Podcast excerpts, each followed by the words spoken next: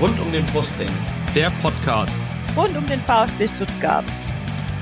Hallo, hier ist Roberto Hilbert. Hallo, hier ist Peter Reichert. Hallo, hier ist Andi Buck. Ich wünsche euch viel Spaß beim Podcast Rund um den Brustring.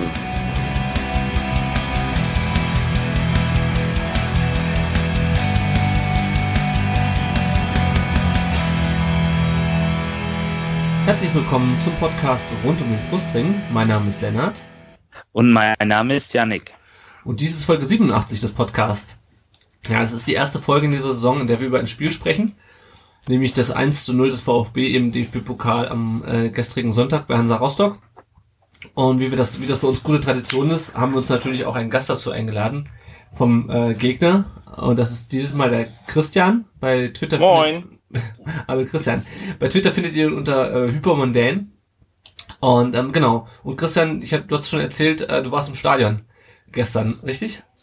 Das ist korrekt, genau. Ja, super. Da bin ich mal gespannt, was du, was du gleich äh, von der äh, von, der Front sozusagen erzählst, von der von mittendrin. Und wir haben noch einen zweiten Gast. Äh, das ist der Frank bei äh, Twitter Frank Teufel. Hallo Frank. Hi, hallo. Frank ist VfB-Fan. Wir hatten ja schon angekündigt, dass wir dieses Jahr auch VfB-Fans als Gäste suchen bei unserem Podcast. Und der Frank äh, ist nicht ich weiß nicht, ob du der Erste warst, der sich gemeldet hat. Du warst auf jeden Fall derjenige, der, einer der, derjenigen, die das, die das Pokalspiel gesehen hat und heute Zeit hatte. Und ähm, ja, der Frank und ich, wir kennen uns natürlich kurz im Vorgespräch schon. Wir kennen uns auch persönlich, weil wir nämlich letzt, vorletzte Saison zum Hertha-Spiel äh, hochgefahren sind nach Berlin. Zu diesem furchtbar sinnlosen Spiel. Gut, bevor wir gleich noch ein bisschen über unsere Gäste reden, äh, euch nur kurzer Hinweis, ihr habt es vielleicht schon im Intro gehört, wir haben jetzt ein neues Intro, beziehungsweise zwei neue Intros. Das erste habt ihr in unserer Saisonvorschau letzte Woche gehört und die zweite Version habt ihr erst äh, gerade eben gehört, bevor wir angefangen haben zu reden. Wir haben einfach mal gedacht, wir nehmen einfach mal die Ex-VfB-Spieler, die wir erst in der Corona-Pause interviewt haben, mit ins äh, Intro rein und wir freuen uns auch, dass die bereit waren, da was einzusprechen für uns. Gut, jetzt fangen wir an mit der Vorstellung unserer Gäste. Und wir fangen natürlich erstmal an mit dem Christian aus der Höflichkeit wegen. äh, Christian, wie bist du denn Hansa-Fan geworden? Erzähl mal. Äh, Das ist so ganz klassisch, ne? Also ich äh, bin von meinem Opa irgendwann mal äh, ins Stadion mitgenommen worden und ähm, hier oben gibt's ja nicht so wahnsinnig viele andere Vereine. Und äh, Bayern-Fan darfst du nicht sein, dann wirst du in der Schule gemobbt und dann ist es eigentlich zwangsläufig gewesen.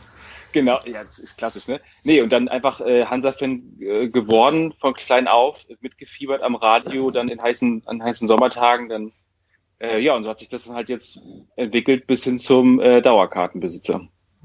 Sehr gut.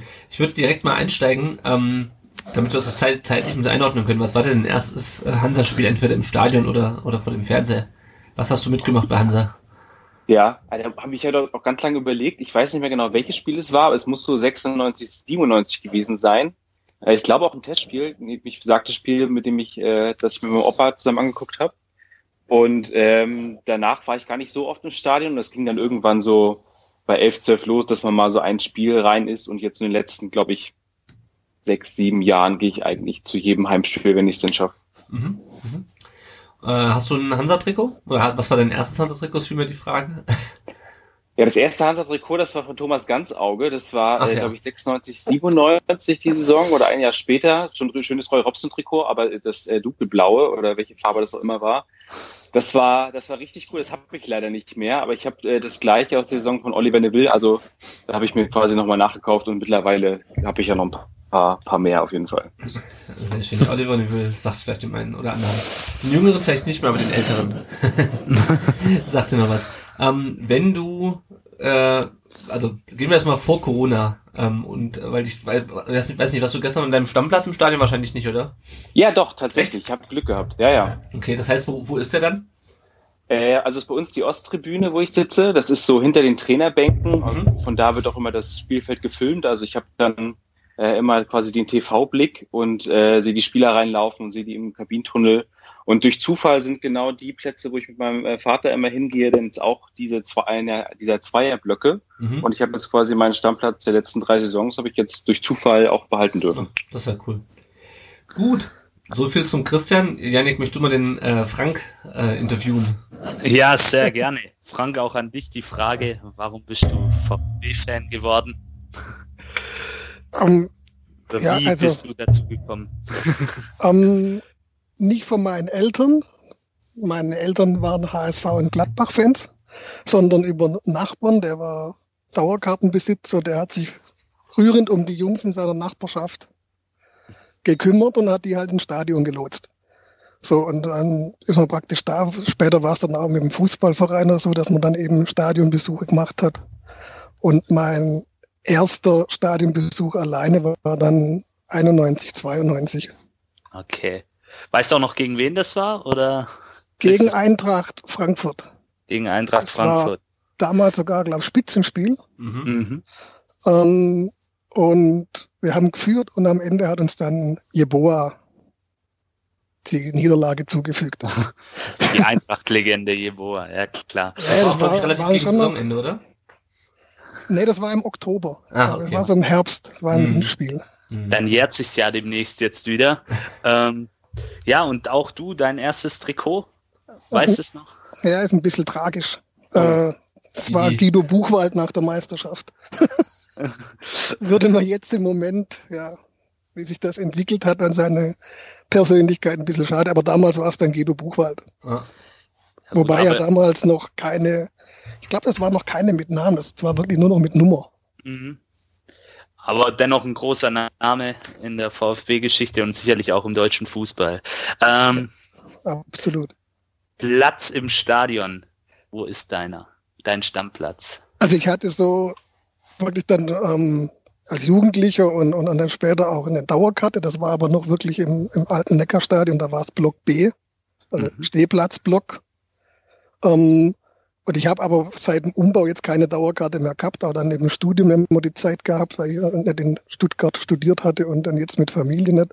Wenn ich gehe, dann gucke ich, dass ich äh, ja mittlerweile über einen Fanclub ab und zu an noch an Tickets kommen, irgendwo Dauerkarten, die übrig bleiben und ansonsten halt kein Starterkurve irgendwo im Oberrang, was frei ist. Okay.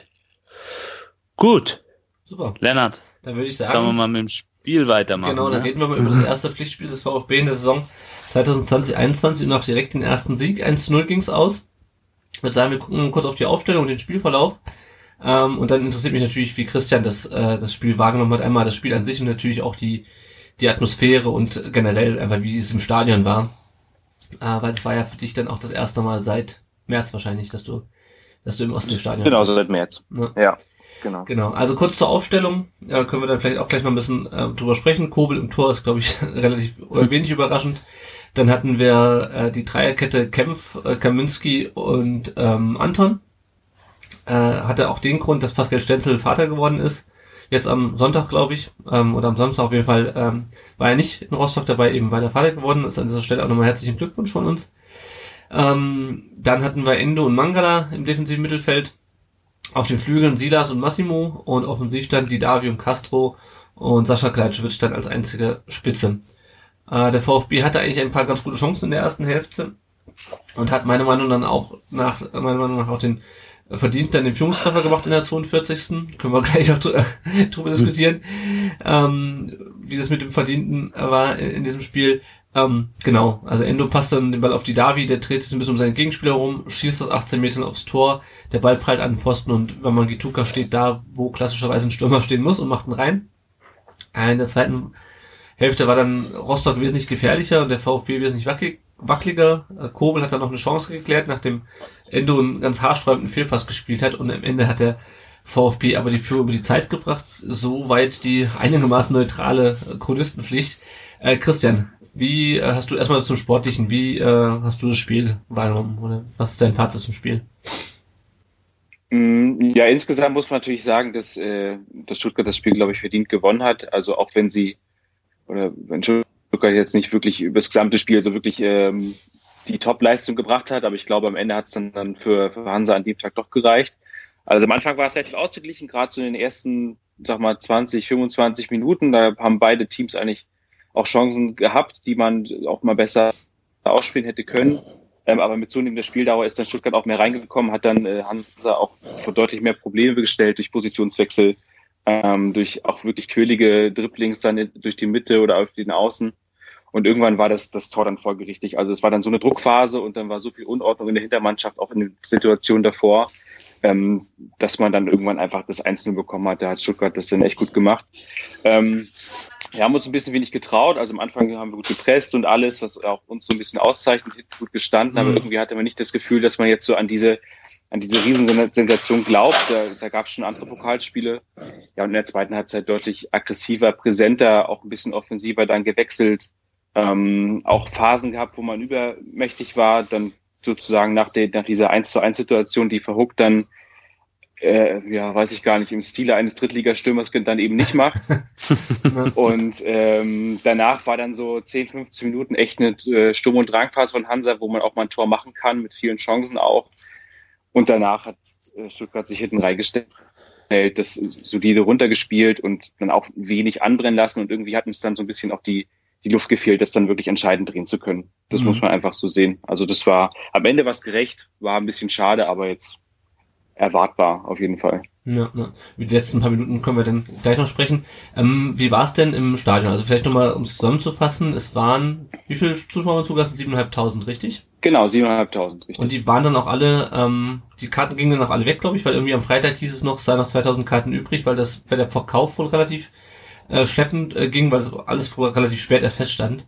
Ähm, am Ende war es dann aber ausverkauft, in Anführungsstrichen, oder? Genau, am Ende war ausverkauft, Mhm. genau, genau.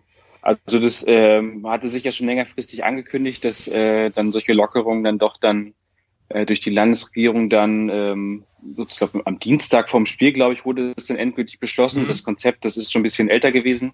Ähm, und das Gesundheitsamt hätte, glaube ich, auch dann noch mehr Zuschauer theoretisch zulassen können, ähm, so vom, vom, vom Grundsätzlichen her. Mhm. Dann waren es am Ende 7.500, ähm, was erstaunlicherweise, also das waren, also ich hatte vergessen, wie viel 7.500 Leute sind tatsächlich in so einem Aha. Fußballstadion. Also im, im Landespokalfinale hatte man eine Tribüne offen im Ostseestadion, das waren irgendwie, ich glaube, 1000 Leute oder 750 Karten oder so. Mhm. Äh, das, aber das zählt fast gar nicht. Ähm, ich fand's tatsächlich sehr gesittet. Also ich hatte mir vorher auch so ein paar Gedanken gemacht, wie klappt das denn? Also Fans sind ja manchmal ein bisschen renitenter. Ähm, aber dadurch, dass sich das sehr gut verteilte, auch beim Einlass, das war zwei Stunden vor Anpfiff, war das offen.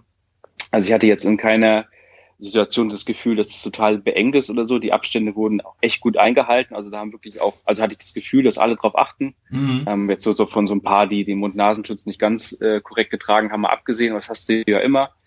Also da, wo ich saß, war das Verhalten echt vorbildlich. Ähm, du hast den, den Nasenschutz dann am Platz abnehmen können. Ah, Äh, manche okay. haben ihn auch weitergetragen, jetzt nicht alle. Ähm, aber dann hatte man halt entsprechend dann links und rechts neben sich dann äh, freie Plätze und in der Diagonale hattest du auch die 1,50 dann. Also das war so für das, was man hier oben an Infektionsgeschehen hat, schon angemessen, denke ich. Ne? Also gerade muss man auch in der Zukunft bewerten. Aber ich habe mich eigentlich ganz wohl gefühlt. Ähm, ein bisschen Stimmung kam am Anfang auch auf. Also es gibt ja gerade keinen geordneten Support. Mhm. Ähm, solange jetzt das Stadion nicht voll ist, da haben sich die, die Ultragruppierungen darauf geeinigt und ein bisschen kam dann doch auf am Anfang, aber es war halt nicht das Gleiche. Ne? Also so ein Ja. Durchweg-Support durch, durch über 90 Minuten ist halt was anderes als so spontane, äh, sagen wir mal, äh, Einwürfe dann, die sich dann so automatisch ergeben. Ja, das habe ich, das habe ich am Fernseher aber auch Äh, gerade wenn das Spiel so ein bisschen, ja. genau, sag. Äh, am Anfang, das habe ich aber auch gemerkt, im Fernseher am Anfang war da relativ viel und auch relativ, ähm, ich sag mal, variabel, dafür, dass es halt nicht organisiert ist, weil ich weiß, wie das bei uns laufen würde, wenn wir keinen organisierten Support hätten. Da kämen dann, glaube ich, zwei Lieder. Ähm, und da war ich doch überrascht, aber man hat dann im Spielverlauf auch gemerkt, dass es dann weniger wurde. Also irgendwann hast du dann halt doch wieder die Rufe ähm, auf dem Feld besser verstanden als am Anfang. Ja, genau. Also das Mhm. gerade, also das Spiel war jetzt ja nicht so mitreißend, dass dann alle mitgegangen sind. So ab der 60. nach, aber es dann die, die Chance von Verhook war und das Team dann wirklich dann wieder mehr gedrückt hat, da kam wieder Stimmung auf, und da kam dann auch so ein bisschen aus die äh, Pokalatmosphäre. Aber ich sag mal, wenn man das mit den Spielen wie vor zwei Jahren, als wir dann gewonnen haben, vergleicht, oder dann die, die das äh, Spiel, äh, Spiel in der zweiten Runde gegen Nürnberg, das ist eine ganz andere Atmosphäre. Ne? Das ist nicht das Gleiche, es war trotzdem schön, Mhm. und ähm, ja, also ich sag mal, der Situation angemessen, viel mehr Zuschauer würde ich jetzt nicht reinlassen. Ich glaube, dann wird es dann irgendwann wirklich eng. Muss man mal gucken, wie sich das in den nächsten Wochen halt hier oben entwickelt. Ne? Mhm. Das heißt aber, also weil man hat ja dann gestern äh, auch, also es sah zumindest im, äh, im Fernsehen sah es nicht so aus, äh, wie du es gerade beschrieben hast, zumindest nicht in allen Stadienteilen mit dem Abstand. Ähm, ähm, das heißt aber, dass man musste dann im Stadion selber musste man dann keinen Mundschutz mehr tragen am Platz. Genau, also bis zum, bis, äh, also auf dem Weg zum Platz, sobald ich hingesetzt hatte, das musste es dann abnehmen, aber ansonsten überall ähm, ich glaube, die manche Bilder waren, also die Winkel waren teilweise, glaube ich, ein bisschen ungünstig. Also hat man diese, diese, die Abstände auf den Sitzplatztribünen nicht ganz gesehen. Mhm. Was ich aber auch sagen muss, ist natürlich in der, auf der Ultratribüne das mit den Abständen ein bisschen schwieriger war, oder ist auch nicht schwieriger, es wurde äh, durch die äh, Fans ein bisschen lockerer gehandhabt. Ne? Das ist natürlich unschön. Also das äh, wurde dann heute auch dann sozusagen durch die Vereinsoffiziellen oder die Politik auch gesagt, dass man sich das anguckt und gegebenenfalls mhm. die Kontingente dann wieder verringert. Ne? Ja. Äh, aber ja, das kann man, sowas kann man leider nicht verhindern. Ne? Aber also auf den, sag mal, zu 80, 90 Prozent haben sich schon alle so gut wie möglich an das Konzept gehalten, muss man sagen. Mhm, okay.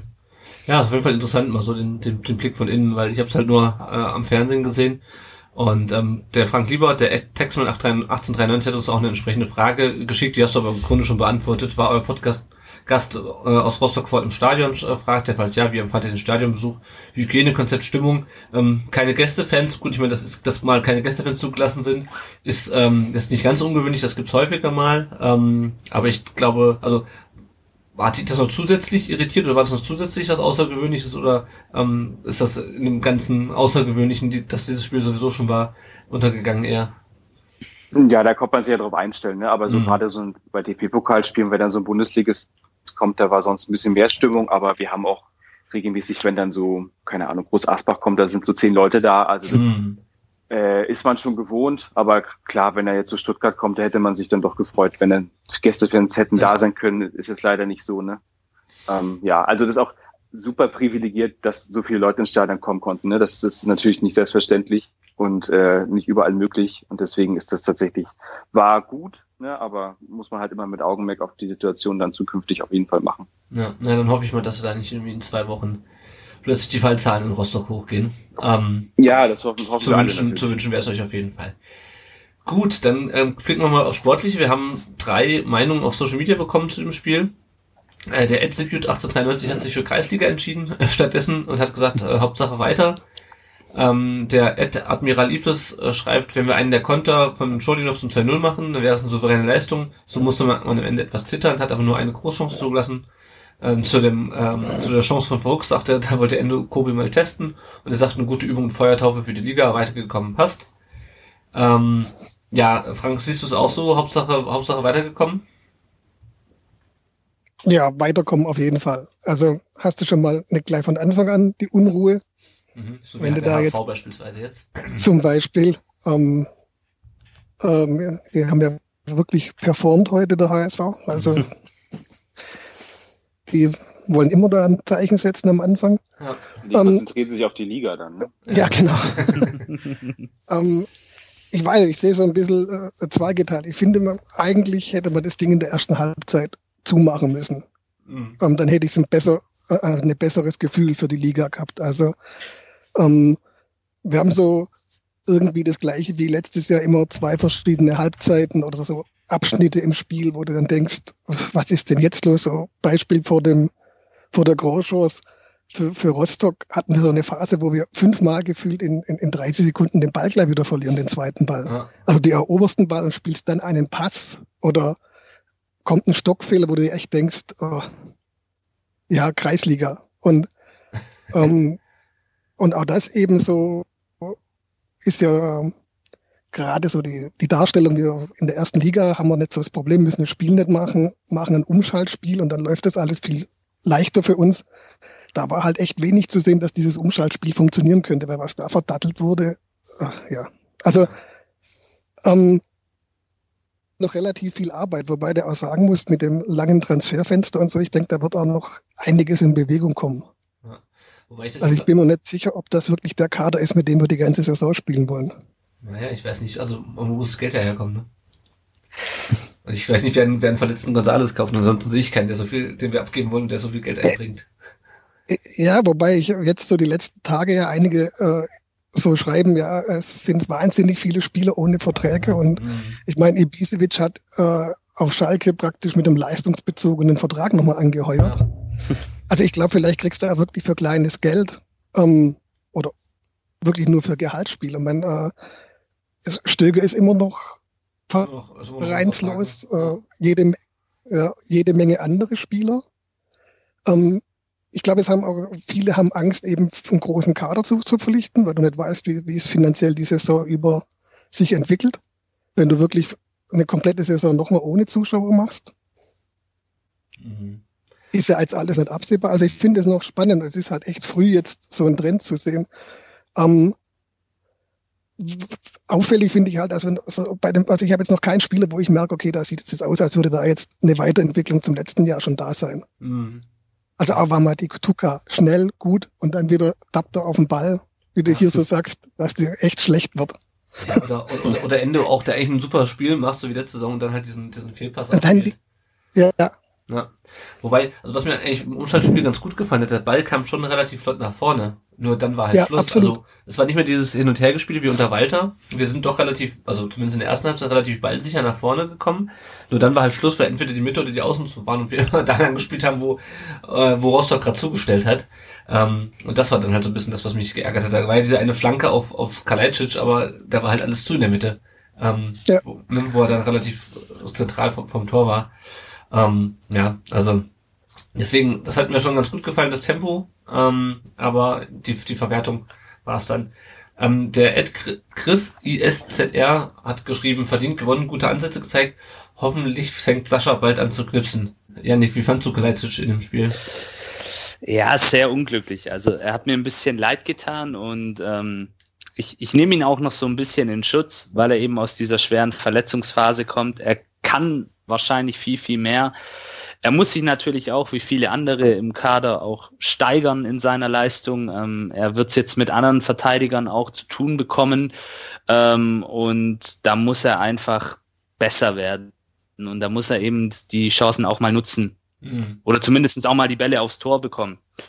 Mhm. Das, ja, er wurde ja dann auch ausgewechselt. Und man muss aber auch zu seiner Verteidigung sagen, Al-Gadoui hat es bei allem Respekt auch nicht viel besser gemacht. Den habe ich also da, überhaupt nicht gesehen nach der Einwechslung. ja doch, also er hat ziemlich viel nach hinten gearbeitet, das mhm. ist mir aufgefallen, hat sich dann auch fallen lassen, aber ja, also gerade in dieser Druckphase der Rostocker, da sind sie beide so ein bisschen untergegangen. Mhm. Und naja.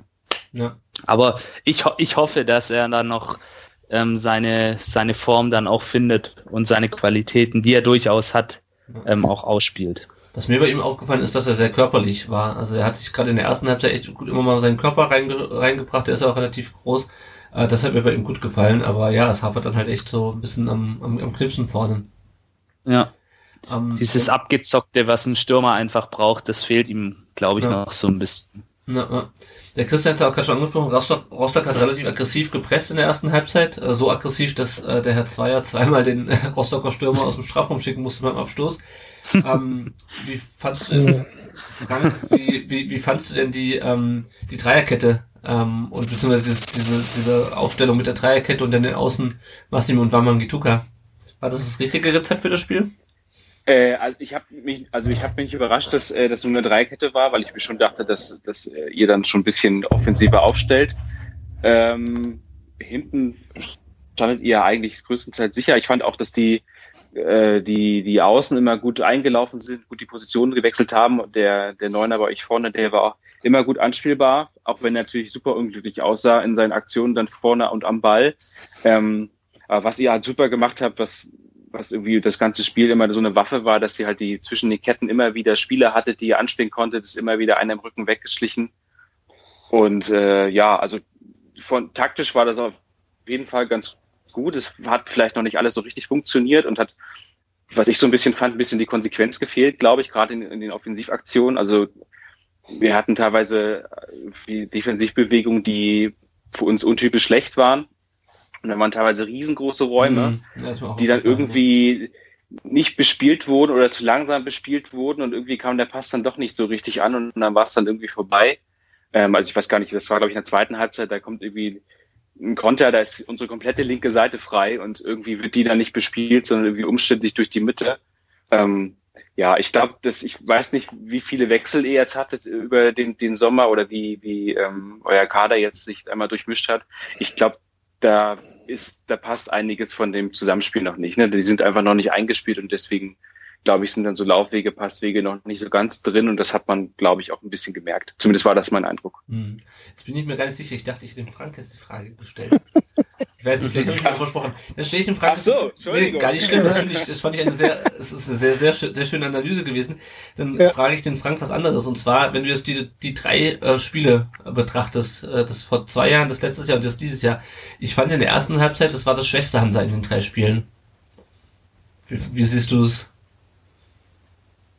Äh, ähm, schwierig, war auch von uns, glaube ich, aber auch die beste Halbzeit insgesamt, die erste. Also ähm, gut, äh, ja, also was, ähm, was, was wir Glück hatten, weil das fand ich bei uns in der Dreierkette, äh, wenn ich äh, mir die Zweikampfwerte angucke, war, war Kempf jetzt nicht an dem Tag wirklich zweikampfstark. Also er hat Mhm. relativ viele Zweikämpfe hinten verloren. Und ich fand, dass wir manchmal wirklich, äh, wenn, wenn, wenn Rostock mit Bewegung, Bewegung kam, sehr große Abstände hatten in der Dreierkette. Und ähm, wenn du das da ein bisschen klüger spielst, also mal in die Schnittstelle und nicht nur über außen, sieht's vielleicht schlechter aus. Und man muss ja echt sagen, dass Endo einen Sahnetag hatte, was er wieder an Löcher zugelaufen hat. Mhm. Und wie er Also- die Leute weggeschickt hat. So, weg, weg, weg.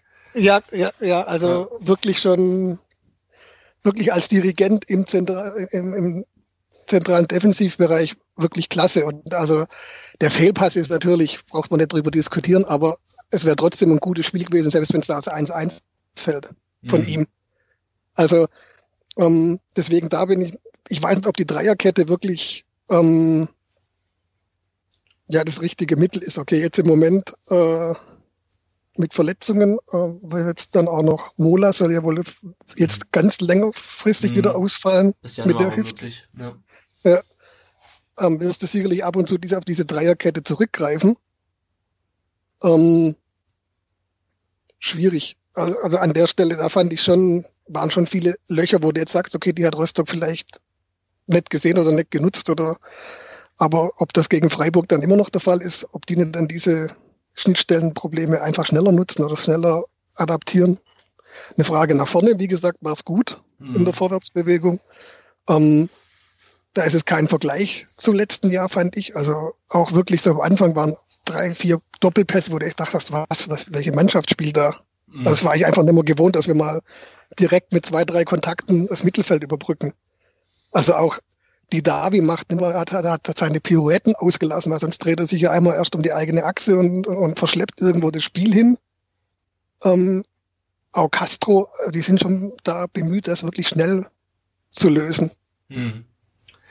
Ja, wo du gerade Castro ansprichst, der war ja, das war ja sein erstes Spiel als Kapitän. Ähm, der hat unglaublich viel, also ich habe jetzt leider keine Laufstatistiken gefunden zu dem Spiel, aber der, der hat für mich unglaublich viel Kilometer abgespult. Hat ja auch die eine Flanke auf Kalajdzic geschlagen, war wirklich super aktiv. Janik, ich habe so ein bisschen das Gefühl, dass die, ähm, dass die Binde ihn so ein bisschen jetzt beflügelt, äh, mehr Verantwortung auf dem Feld zu übernehmen. Hast du auch das Gefühl, dass er da sich ein bisschen durchaktiviert fühlt irgendwie?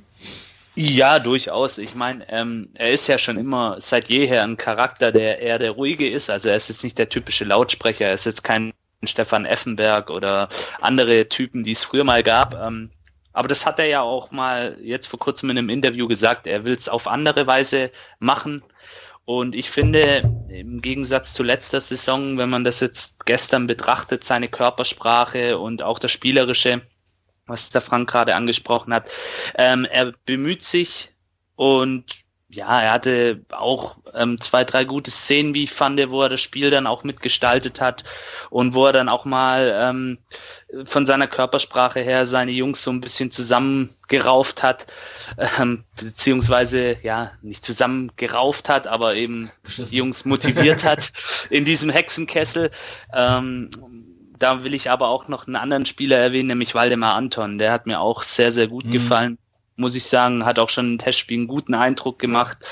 Also bisher macht er seine Ja. Sache. Der macht seine Sache sehr, sehr gut, auch sehr unaufgeregt, wie ich finde. Er hat auch zwei, drei öffnende Bälle gespielt und diese Bälle sind ja auch letztendlich der Schlüssel zum schnellen Spiel, was ihr gerade angesprochen Mhm. habt. Also von daher, da ist sicherlich noch Luft nach oben, aber man hat da gestern auch schon den ein oder anderen guten Ansatz gesehen. Ja. Was mich so, noch so ein bisschen gestört hat, ist halt, dass halt äh, Silas äh, auf dem Flügel halt nach hinten, also quasi nutzlos ist. Also er kann halt nur nach vorne laufen und nicht nach hinten. Das hast du bei der anderen Ja. gesehen, Ja. wo, er, wo er hinter dem, der, wo er, der eigentlich schnell ist, wo er hinter dem Gegenspieler nicht hinterhergekommen ist, aber auch so, ähm, in der ersten Halbzeit war auch irgendwas, wo er da hinten einen Ball ver- verdattelt hat. Also das hat mir nicht so gut gefallen. Ähm, vielleicht noch Er hatte so einen, so einen Bartstuber-Moment oder Ja. so. Also ich glaube, das, das war ganz am Anfang, wo er so gegen zwei Spieler dann zugepresst wird und eigentlich nur den Ball nach hinten spielen muss zum Torwart und dann irgendwie fast den Ball an der Außenlinie verliert. Und wenn das schiefgegangen wäre, dann wären zwei Spieler von uns frei aufs Tor zugelaufen, so Mhm. ungefähr. Naja. Ja. Ja. Kommen wir nochmal vielleicht ganz kurz auf die Schlussphase zu sprechen. Ähm, da gab es zuerst äh, helle Aufregung, nachdem, ich glaube, es war Kempf, den Ball äh, an den Arm geschossen bekommen hat. Er zieht, also man sieht, wie er ihn wegzieht. Ähm, es gibt Kaminski war's. Kaminski, ja, das stimmt, Kaminski, ja. Es gibt natürlich im Pokal kein VAR. Ähm, Christian, wie hast du es im, im Stadion äh, gesehen? Du hast wahrscheinlich auch gedacht, das war Handspiel, oder? Also ich habe das, also von meiner Position habe ich es nicht gesehen, also haben sich natürlich sofort alle aufgeregt, äh, aber das ging so schnell, ich habe das quasi gar nicht gesehen, da stand auch Spiele davor. Ähm, also ich habe mir im Stadion gedacht, wenn sich alle so aufregen, wird die Hand schon irgendwie am Ball gewesen sein. Aber heutzutage ist halt immer die Frage, wie sie absteht, äh, wo sie ist und so. Deswegen, das habe ich im Stadion überhaupt stehen. nicht gesehen. Ja. Ja, genau. Das wahrscheinlich auch halt. Und die stand dann ungünstig, nee, Quatsch. Ja. ja. Aber ich denke mal so, wenn man sich in der Fernsehen anschaut, kann man schon nachvollziehen. Also zumindestens für mein Gefühl, ich weiß nicht, ob das den Regeln mittlerweile entspricht, ähm, aber ich meine, er zieht den Arm halt echt hinter den Körper. Ähm, äh, also, ähm, ja, keine Also für mich war es kein Handspiel. Ähm, ich weiß nicht, ob es da, ob es da Gegenmeinungen gibt, aber für mich ist so rein Mhm. gefühlt, war das kein Handspiel. Ähm, Also ich Ja. hätte ihn auch nicht gepfiffen. Also Mhm. die, also ne, das ist so ein Ding, das wird wahrscheinlich in anderen Spielen bei einem anderen Schiedsrichter dann als Meter gepfiffen, so als so 50-50 Ding. Aber ich hätte ihn jetzt nach, ich habe das auch nur nach einmal in der Zusammenfassung gesehen. ne? Also wir, also wenn wir so einen Elfmeter bekommen hätten, hätten wir uns auch beschwert. Deswegen war, glaube ich, die richtige Entscheidung, keinen Elfmeter zu geben. Ja. Und dann ähm, hat Zweier das Spiel abgepfiffen, äh, für mich Gott sei Dank, äh, oder für uns, äh, aber direkt vor, vor einer Ecke. Ähm, das habe ich dann auf Twitter paar Diskussionen geführt, wo, weil ich eigentlich meinte, das ist halt vom Fingerspitzengefühl maximal unglücklich, weil dann kannst du die Ecke auch gerade noch geben. Nach den Regeln kannst du natürlich, wenn du schon 40 Minuten über die angezeigte äh, Nachspielzeit drüber bist, kannst du natürlich jederzeit eigentlich abpfeifen. Ähm, Frank, wie, wie hast du es ge ge gesehen? Ist halt unüblich. Mhm. Also ähm, normalerweise lässt du die Ecke Ecke noch laufen. Ja. Ähm, von daher, also ich habe es schon, weiß nicht, ob ihr das schon mal gesehen habt, dass wirklich so eine Situation ähm, dann zum Schlusspfiff führt. Und es war jetzt nicht massiv ähm, über die Nachspielzeit. Also das kannst du eigentlich gut verdreht noch sagen, den Eckball machen wir noch. Ähm, äh, weil er hat genauso gutes Recht, da abzupfeifen. Also da gibt's ja keine, Ja, keine wirkliche äh, Regel. Also mich hat's gewundert, dass er, dass er sich, dass er das tut Mhm. als Schiedsrichter, weil wenn er, wenn er die Ecke noch laufen, gut, wenn es einen Ausgleich gibt, steht der halbe VfB an ihm drin und fragt, warum pfeift er das Ding nicht ab? Mhm. Ist schon klar, aber die, die Wahrscheinlichkeit ist ja jetzt eher, dass dann mit der Ecke auch nichts passiert. Ja. Ähm, ja, komisch. Also mein, äh, die Frage ist, warum Zweier überhaupt noch pfeifen darf. ja, das ist So, also ist Ja. meine persönliche Meinung. Zu, zu dem ist eine uralte Geschichte von mir aus, aber normalerweise dürfte der gar nicht mehr pfeifen. Ja. Ähm, aus meiner Sicht. Und ähm, ja, ich, ich fand also in manchen Situationen auch das mit dem, mit, mit diesem Pressen, also wo die da den Fuß auf der Am Linie Anfang. haben, Ja, ja. ist das doch laufen. Also Ja, ich das fand auch das albern. lächerlich, da das Spiel zu unterbrechen und, und da den auch noch mal dreimal zu erklären, was er eigentlich da abgepfiffen hat jetzt oder warum er äh, und das ja brauchst du nicht. Also das ist so ein bisschen so ein Selbstdarsteller einfach. Und das war am Ende, glaube ich, auch nochmal so eine, so eine Aktion, die liegt da wahrscheinlich in seiner Persönlichkeit begründet. Wobei, Ich glaube, er hat, sag, Entschuldigung. ja, wobei, also insgesamt fand ich, hat er eigentlich ordentlich pfiffen. Also ich hatte Schlimmeres erwartet. Ja, ich fand Wir haben eigentlich keine, haben wir eigentlich keine gute Erfahrungen mit dem. ja, also- alles, in allem in Ordnung. Äh, Christian, du wolltest gerade noch was sagen? Nee, er hat, glaube ich, mit, äh, mit den beiden Aktionen am Anfang und am Ende einen guten Rahmen geschaffen, also auch maximal unclever. Ja. Also das kannst in einem Geisterspiel kannst du das machen und noch mal eine kleine Regelkunde mit PowerPoint ein, einbinden, aber mit Ja. im Stadion mit so ein paar Zuschauern und also in der Bundesliga hätte er das auch nicht gemacht. Das war wirklich Selbstdarstellung und eine Ecke dann abzupfeifen, da wäre nichts draus entstanden, nicht bei unseren Ecken. Äh, und das war halt maximal unclever. Und äh, abgesehen davon, dass drei Minuten Nachspielzeit bei, glaube ich, fünf möglichen Wechseln schon sportlich sind, aber ich sag mal, Nachspielzeit ist ja in Deutschland re relativ äh, immer gering angesetzt, aber ja, unclever und irgendwie sich da irgendwie in Szene setzen. Das ist halt, das ist halt Zweier, ne? Das. Aus meiner Sicht sollte er auch keine Spiele mehr pfeifen, aber das müssen ja andere entscheiden. ja. Gut, wir haben noch ein paar Hörerfragen bekommen äh, zum Spiel. Der Stefan hat uns per WhatsApp geschrieben, äh, hat geschrieben, hallo Leidensgenossen rund um den Brustring. Mich würde zum einen interessieren, wie ihr persönlich mit den Geisterspielen umgegangen seid.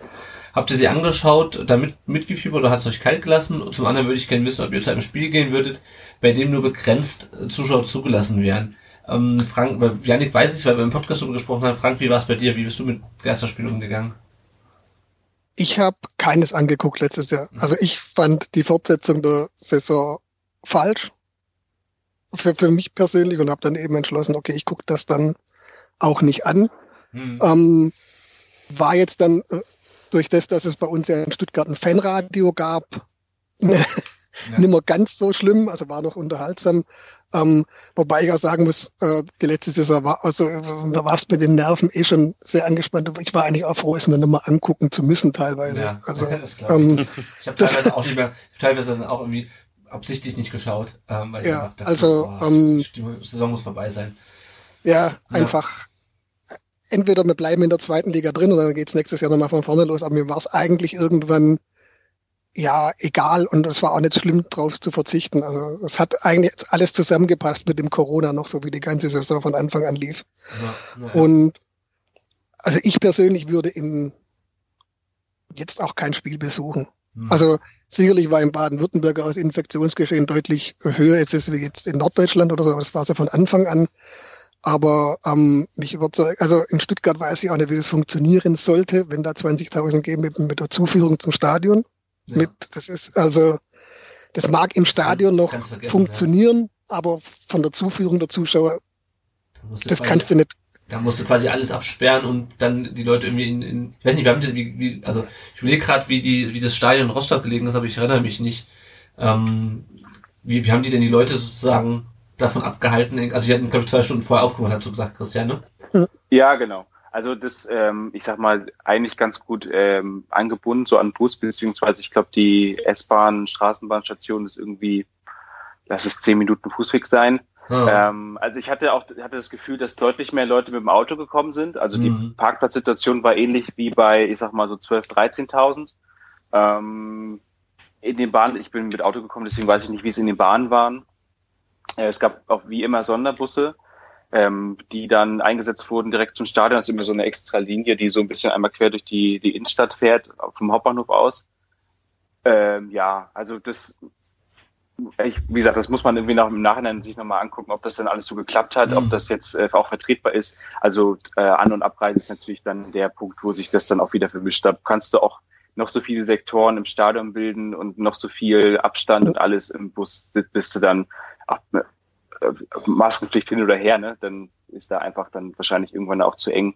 Deswegen, ja, also deswegen sage ich ja, 7500 Zuschauer waren schon echt viel. Also das, ja, muss man sich angucken im Zweifel. Hm. Dann hat uns der Fan FSL geschrieben, ähm, aktuell nur so banale Fragen wie, was lernen wir aus der Rostock-Partie? Was brachte die Vorbereitung zutage? Sind Kader und Strategie gut genug? Ähm, ich denke mal, die letzten beiden Fragen, die haben wir schon so ein bisschen angerissen. Da haben wir auch schon letzte Woche in der, in der Saisonvorschau drüber gesprochen. Ähm, Janik, was lernen wir? Also, der schreibt noch, vor allem freue ich mich, dass ihr zurück seid. Das freut uns, dass dich das freut. Ähm, Dankeschön. Ähm, was, was lernen wir aus, aus der Rostock-Partie? Janik, kann man da irgendwas, irgendwas für, für Freiburg ableiten? Da ist noch viel Luft nach oben und gegen Freiburg ähm, muss es besser werden. Ähm, ja, bei allem Respekt vor Hansa Rostock, die haben das wirklich gut gemacht und hätten auch meiner Meinung nach den Ausgleich verdient gehabt. Aber Freiburg ist dann vielleicht doch nochmal eine andere Hausnummer. Das ist dann, dann beginnt der Ernst des Lebens wieder und da muss, da musst du einfach konzentrierter zu Werke gehen. Da musst du vielleicht auch nochmal deine Taktik umstellen und vor allem deine Chancen besser nutzen. Mhm. Ganz klar, weil das so, so wirst du in der Bundesliga nicht lange überleben. Das kennen wir, das war in unseren Abstiegssaisons auch oft das Problem, die mangelnde Chancenauswertung. Es zieht sich immer wieder wie so ein roter Faden durch unsere Geschichte, aber Mhm. das wären so vielleicht die Dinge, die man mitnehmen sollte. Und ich hoffe, das macht die Mannschaft auch diese Woche. Ja, ja. Also, was ich ja sagen muss, also ich habe ja jetzt, äh, bin ja jetzt äh, DFB-Pokal bedingt fast Stuttgart-Experte. ähm, äh, also das, der Auftritt von äh, gestern war in keiner Weise zu vergleichen mit dem von vor zwei Jahren. Ne? Also von also vor zwei Jahren hast du gefühlt die Mannschaft, die, also da, das war absurd, was mhm. auf den Platz gekommen ist. Ne? Da hattest du von Minute eins das Gefühl an, äh, dass da ein Abstiegskandidat spielt und das war gestern nicht der Fall. Ich glaube, gestern sind alle nur so hochgesprungen, wie sie mussten. Und ich glaube, in der Mannschaft steckt mehr als in der Mannschaft von vor zwei Jahren. Und ich glaube, äh, wenn man das umsetzt, was gestern ansetzen da war, glaube ich, werdet ihr mit dem Abstieg nicht so wahnsinnig viel zu tun haben. Mhm. Oh. Oh, deine, deine Worte in Gottes Ohr. Ja, danke. Nee, also, ja, echt. Ja. Wir würden alle im Platz 12 oh. nehmen mit Kusshand wahrscheinlich nach den letzten Jahren. Einfach mal eine Saison. Ruhe. Oh, ja frühzeitig die Klasse halten, das wäre ja, super. Wow. Wobei ich, was, was, was ich sagen muss, ähm, was mir gut gefallen hat gestern, war die Einstellung. Also ich hatte irgendwie zu keinem Zeitpunkt im Spiel das Gefühl, die Mannschaft nimmt das Spiel irgendwie auf die leichte Schuld oder ähm, lässt sich irgendwie hängen. Ähm, also im Gegensatz zu ganz vielen Spielen in der zweiten Liga hatte ich irgendwie gestern das Gefühl, äh, dass die Mannschaft begriffen hatte, ähm, worum es geht. Bin ich da? Ja, wir hatten, ja.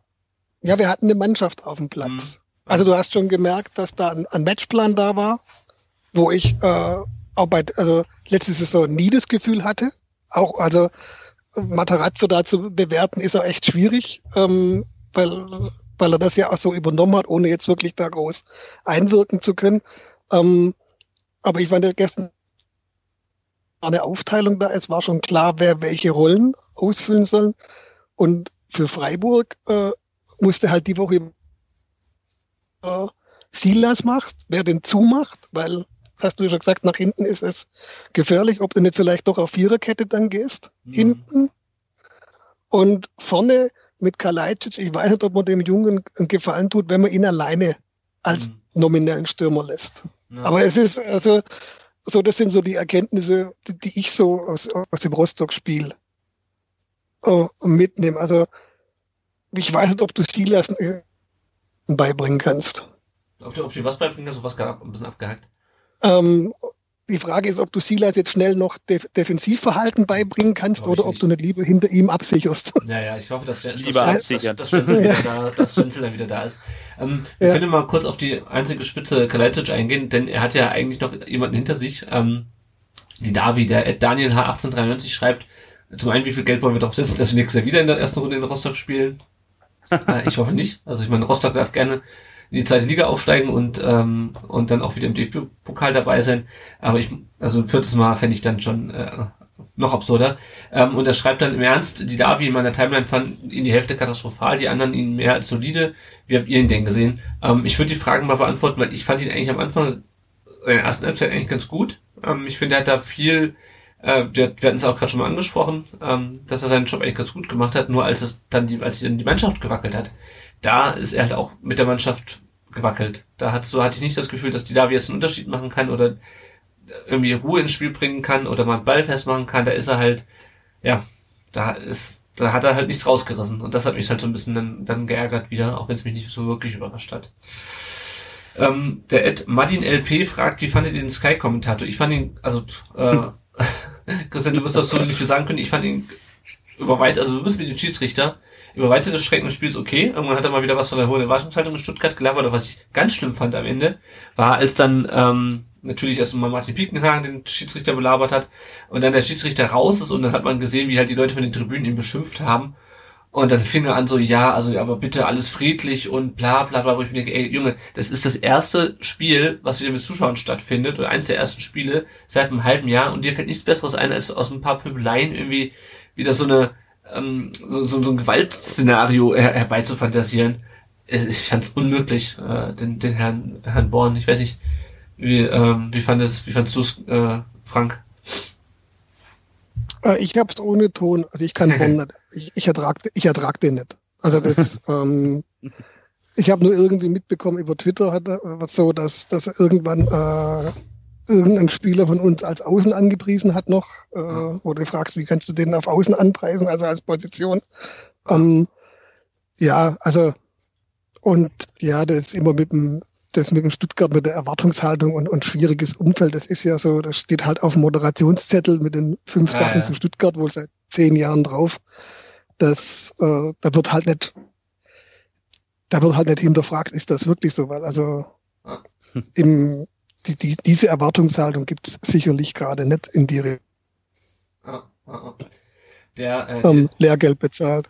die, ne, die ähm, letzte Hörerfrage in diesem äh, Abschnitt, der Ed Snowend fragt, wie geil war es, dieses Jahr die komplette Spielzeit die Anzeigetafel bei Sky zu sehen?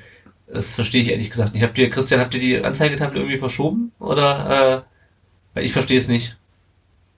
Ich habe die Frage auch nicht verstanden, aber Okay. das, äh, Hm. da, da steckt Okay. sich ein tieferer Sinn hinter bei ihm. Ja, mit Sicherheit. Sicherlich. Dann gehen wir, dann gehen wir drüber hinweg ähm, und schauen jetzt mal, wie es weitergeht. Ähm, die Auslosung für die nächste Runde ist erst am 18. Oktober, weil die Bayern noch spielen müssen. Die hatten ja das Champions League Finale und können deswegen im Gegensatz zu Dynamo Dresden nicht direkt wieder weiterspielen.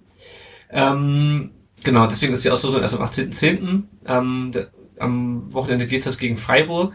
Ähm, Außer dass Freiburg jetzt mit 2 zu 1 in Mannheim gewonnen hat äh, im Pokal und äh, unser ehemaliger Torhüter Ben Uphoff da seine äh, Premiere gefeiert hat, weil der etatmäßige Keeper sich vorher verletzt hat, kann ich zu Freiburg ehrlich gesagt nicht wahnsinnig viel sagen, so zu Saisonbeginn. Die sind letztes Jahr Achter geworden, ähm, aber ich denke mal, für, auch für die wird es wie jedes Jahr erstmal um Abstieg, äh, um, um Klassenerhalt gehen. Ähm, wir haben ein paar Verletzte immer noch. Äh, Wir hatten den äh, ähm, Clinton Mola schon angesprochen. Sosa weiß, äh, fehlt jetzt in dem Spiel gegen Rostock mit Knieproblemen, was dazu führt, dass unsere linke Seite irgendwie so ein bisschen, naja, da hat halt dann äh, Massimo gespielt, ähm, bisschen vereinsamt war. Äh, Klimovic könnte jetzt gegen Freiburg wieder dabei sein. Ähm, Tommy fällt weiter aus, Mafropanus fällt weiter aus, Eckler fällt weiter aus und Gonzales natürlich auch. Also ähm, ich bin mal gespannt, wir hatten es ja schon kurz angesprochen. Bin gespannt, wie sich die ähm, Mannschaft dann am, am, am Samstag aufstellt, um 15.30 Uhr endlich wieder im Neckarstadion. Mhm. Der Ed Mr. Didi fragt, auf welchen momentan verletzten Spieler freut ihr euch am meisten? Ich sag mal, Frank und, und äh, Yannick mal ganz kurz sagt einen Namen. Frank, du darfst zuerst. Schwierig. äh, wen, wen hast du im Köcher? Erik Tommy. Also ich muss sagen, Erik Tommy, weil ich einfach glaube, dass er uns ähm, sofort weiterhelfen kann. Er hat eine starke Saison gespielt bei Fortuna Düsseldorf, obwohl die ja abgestiegen sind. Habe ich schon letzte Woche im Podcast erwähnt. Ähm, Mhm.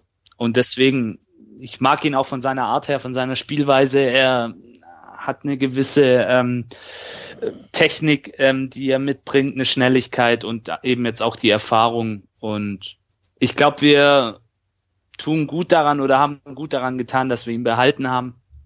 Und auf ihn freue ich mich sehr, ja. Durchaus. Aber natürlich, natürlich will ich auch, dass die anderen Jungs schnell wieder gesund Ja, ja, werden. Also da, natürlich. ganz klar, also Ja. das ist ja klar. Bei mir, Hast du dich entschieden? ja, also bei mir ist es Eckloff. Einfach aus dem Grund, dass ich mir mal wieder wünschen würde, dass es wirklich einer aus dieser guten Jugend, die auch deutscher Meister war und etc., eben erstmal schafft. Einfach so als, als Zeichen an die anderen, dass die Durchlässigkeit doch da ist, Mhm. dass man nicht immer, immer gleich gehen muss. Wir haben ja schon ein bisschen das Problem, dass die relativ schnell die Nerven jetzt immer wieder verlieren und dann eben ja nach Wien, zu Wien Wiesbaden gehen und Mhm. was weiß ich Ja. wohin, wo ich mir sage, hier macht doch noch ein Jahr.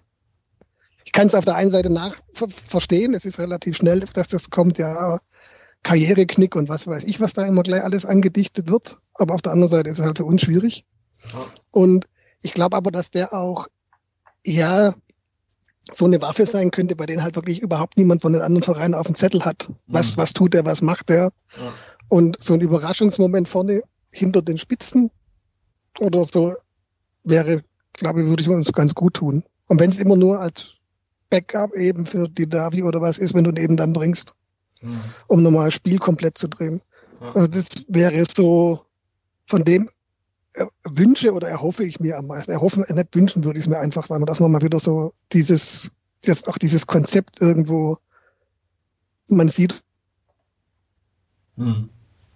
Ähm, ja, ich, bei mir ist es Gonzales, weil ich einfach gespannt bin, wie der sich jetzt wieder in, in der Bundesliga macht. Ähm, weil er auch in den Vorbereitungsspielen relativ häufig getroffen hat und ich bin einfach gespannt, wie er sich dann macht, wenn er dann auch weiß, okay, Wechsel ist wahrscheinlich durch, die Geschichte.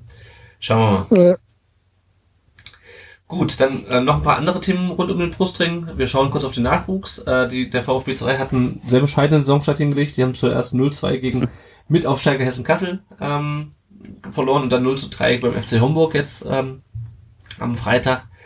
Sind dementsprechend Tabell Tabellenletzter und spielen jetzt gegen Elversberg äh, am Mittwoch, die, glaube ich, beinahe Fürth rausgeschmissen hätten aus dem Pokal am Wochenende. Ähm, Die haben St. Pauli ach, rausgeschmissen. St. Pauli Ja, wo grad sagen, stimmt. die- ja, die haben die St. haben uns Pauli Freunde aus rausge- Hamburg rausgeschmissen. ja, ja, ja, stimmt, stimmt, stimmt. Fürth, Fürth war irgendwas anderes. Okay. da hat der Hamburg richtig performt an dem Wochenende. Ja, ja. richtig. Äh, die U19, die startet erst am 20. September gegen Eintracht Frankfurt, genauso wie die U17 gegen Darmstadt. Äh, die Jugendmannschaften, die spielen nur eine einfache Runde, also nur 17 Spiele. Da wird auch, glaube ich, die Liga aufgestockt. Letzte Saison, weil die Saison abgebrochen wurde. Ähm, genau, da geht's dann erst äh, nächstes Wochenende los. Kurzer Blick auf die Leihspieler, das sind aktuell noch wesentlich weniger als letzte Saison. Äh, Nikolas Nathai hat äh, für Sandhausen äh, 90 Minuten durchgespielt, in der ersten Pokalrunde beim TSV Steinbach, Heiger aus Hessen. Ähm, Sandhausen hat 1 2 zu 1 gewonnen und Nathai, wie gesagt, im defensiven Mittelfeld durchgespielt. Pablo Maffeo hat sein erstes Spiel für Huesca gemacht, die ihn ja jetzt ausgeliehen haben. Hat da auch gleich sehr sehenswert zum 1 0 getroffen und dann natürlich auch den Elfer zum 1 zu 1 verschuldet. ähm, ja, erster Spieltag La Liga, also immerhin hat es jetzt in die, in die erste Liga geschafft. Maffeo, äh, mal schauen, vielleicht kaufen die ihn jetzt am Ende. Ähm, einen Transfer gibt es noch zu vermelden, eigentlich aus dem Nachwuchs, aber hat trotzdem hohe Wellen geschlagen, natürlich mal wieder, weil es ein Jugendspieler ist. Äh, Benedikt Tollerbach, du hast es gerade schon angesprochen, Frank, der ist so wie in Wiesbaden gegangen, der war eigentlich für die zweite eingeplant. Mhm.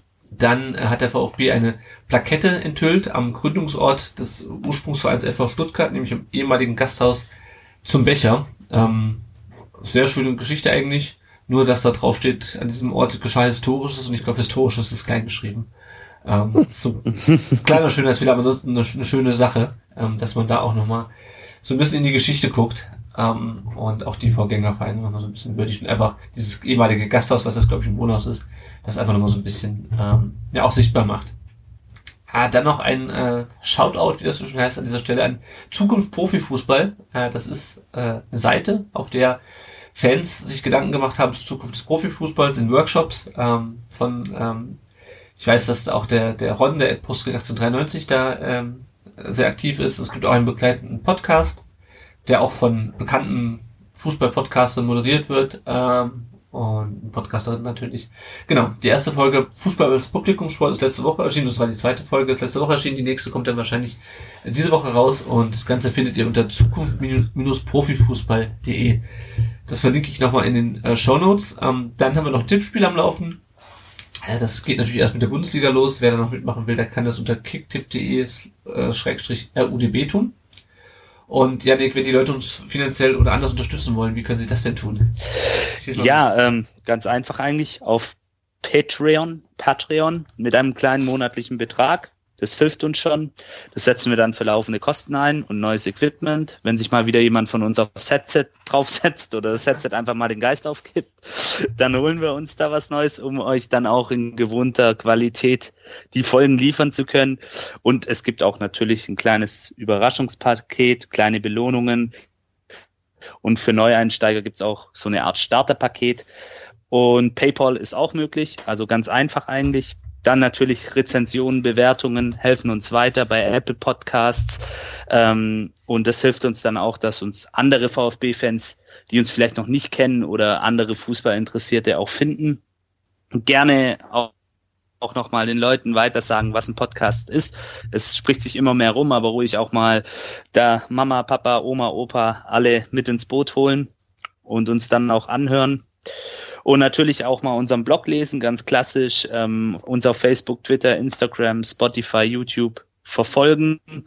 Da findet ihr dann auch immer die neuesten Folgen auf YouTube, könnt ihr euch dann auch mal anhören. Und so oft wie ihr wollt natürlich immer auch mal zurückspulen. Und ihr könnt uns natürlich auch Sprachnachrichten per WhatsApp oder Telegram schicken. Einfach die Nummer, ich sag's jetzt mal langsam, 0157 511 08680 zum Telefonbuch hinzufügen und uns dann ganz easy eine Sprachnachricht schicken. freuen wir uns immer drüber, weil es dann halt doch noch ein Stück weit persönlicher ist und so werdet ihr dann auch Teil der Sendung oder der Aufnahme. Ähm, das spielen wir dann auch natürlich ab. Ähm, eure Handynummern selbstverständlich gemäß der DSVGO werden sehr vertraulich, strengstens vertraulich behandelt und natürlich auch nicht weitergegeben. Ihr erhaltet dann auch keine Spam-Mails von uns. Ja, und die nächste Aufnahme, Lennart, nach dem Freiburg-Spiel. Genau. Was ich noch hinzufügen, hinzufügen wollte, was ich nicht in unser Sendungsdokument geschrieben hat, wenn ihr äh, sein wollt wie Frank und ähm, hier mit uns äh, nicht nur in der Sprachnachricht, sondern auch so über eine Stunde lang über das letzte VfB-Spiel äh, sprechen wollt, dann meldet euch auf jeden Fall bei uns. Äh, schreibt uns bei Twitter, Facebook, die ganzen Kanäle, die Janik gerade aufgelistet hat. Schreibt oder schreibt uns eine E-Mail an podcast.rundumdenbrustring.de und ähm, genau, dann ähm, finden wir einen Termin und dann könnt ihr einfach hier äh, mitmachen. Das Einzige, was ihr dazu braucht im Grunde, ist ein, ist ein Skype-Account. Der Frank und auch der Christian können bestätigen, dass das heute, glaube ich, relativ ähm, äh, niedrigschwellig war. Äh, damit Super easy. Sehr ja. gut. Alles klar. Ja, dann ähm, erstmal Christian dir, vielen Dank, dass du heute Abend die Zeit genommen hast, nochmal über dieses Spiel ja, zu sprechen. Ja, danke, dass ich da sein durfte. Ja, ich vielen Dank. wünsche euch eine sehr, sehr erfolgreiche Saison. Ähm, vielleicht äh, wird es ja mal wieder was mit der zweiten Liga äh, für euch. Das kommt schön, hoch, ja, ja auf ja. jeden ja. Fall. Frank, dir auch vielen Dank, dass du dir die Zeit genommen hast. Ich hoffe, wir können Gerne. auch mal wieder gemeinsam auswärts fahren in diesem Leben. zumindest in absehbarer Zeit. Aber nicht nach Berlin. Nee, nicht nach Berlin. nicht nach Berlin. Gut, dann, äh, liebe Hörerinnen und Hörer, äh, vielen Dank fürs Zuhören und wir hören uns dann wieder nächste Woche. Tschüss. Servus, ciao.